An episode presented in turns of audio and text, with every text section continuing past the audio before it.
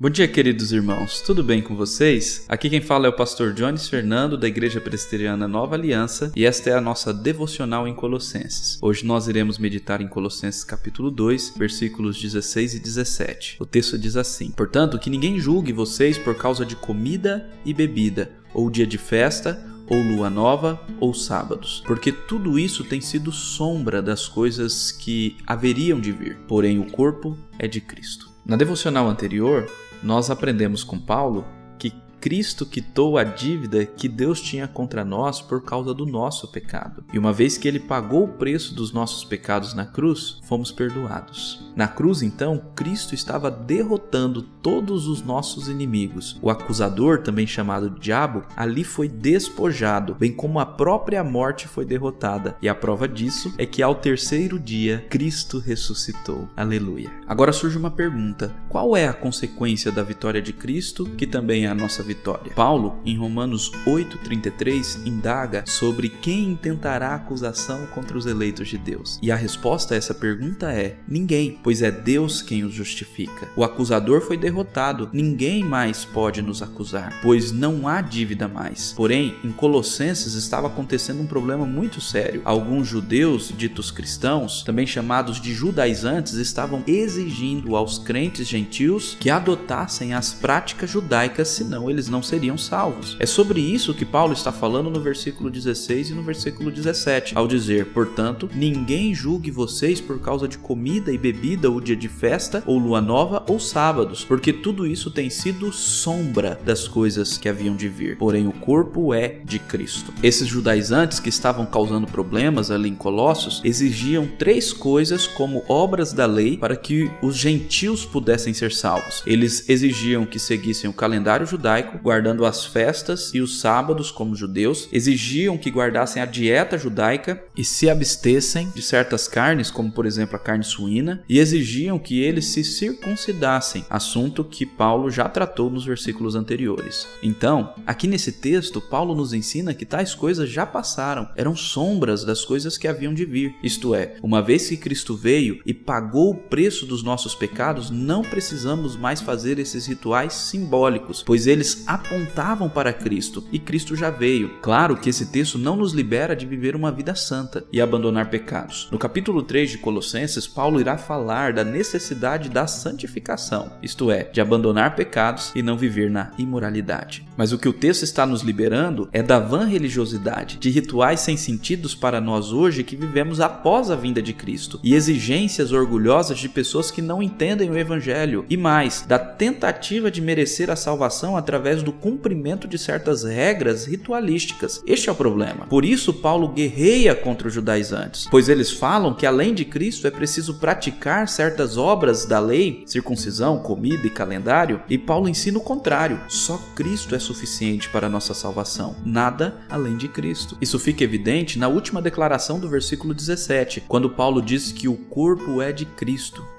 Este assunto Paulo vai explorar mais nos próximos dois versículos, quando ele combaterá outro erro que estava sendo ensinado pelos falsos mestres em Colossos, versículos que nós meditaremos na próxima devocional. Mas o que Paulo quis dizer quando afirmou que o corpo é de Cristo? O comentarista bíblico William Hendrickson diz que, quanto à mensagem real que o apóstolo está entregando aqui, à luz do contexto fica claro que a ideia principal é de que toda a igreja deve o seu crescimento a Cristo. A igreja não precisa nem deve procurar por qualquer outra fonte de força para vencer o pecado ou crescer em conhecimento, virtude e alegria. Repito, a igreja não precisa nem deve procurar por qualquer outra fonte de força para vencer o pecado ou crescer em conhecimento, virtude e alegria. Este é o ponto. Não são os rituais da antiga aliança que nos purificarão, mas é o sangue de Jesus que nos purifica de todo pecado e nos capacita à obediência aos mandamentos do Senhor. E isso